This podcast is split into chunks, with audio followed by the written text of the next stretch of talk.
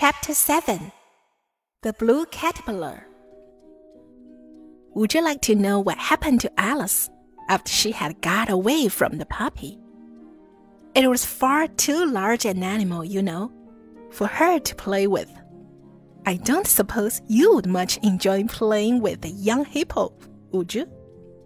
You would always be expecting to be crushed as flat as a pancake under its great heavy feet.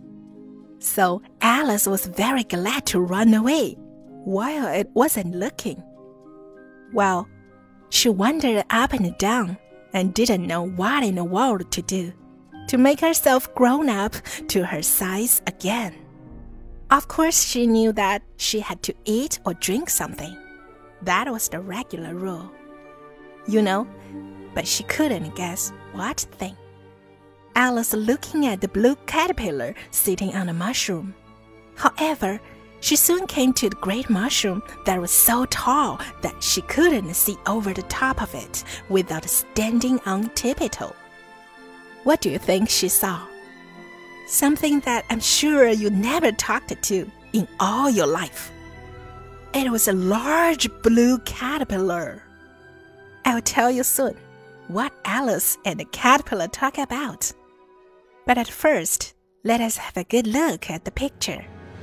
That curious thing standing in front of the caterpillar is called a hookah, and it used for smoking. The smoke comes through that long tube that winds round and around like a serpent.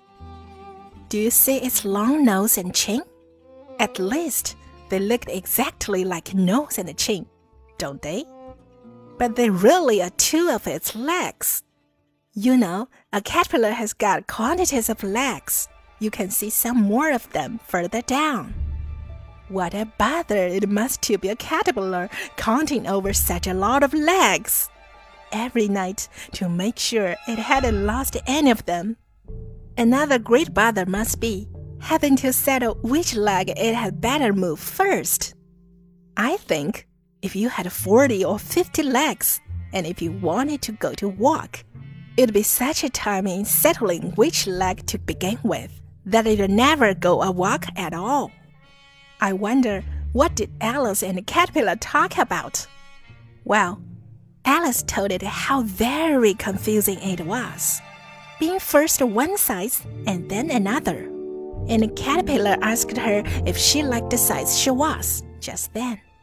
Alice said she would like to be just a little bit larger Three inches was such a wretched height to be.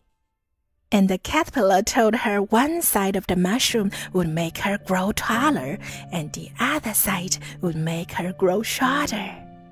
So Alice took two little bites of it with her two nibble, and managed to make herself quite a nice, comfortable height.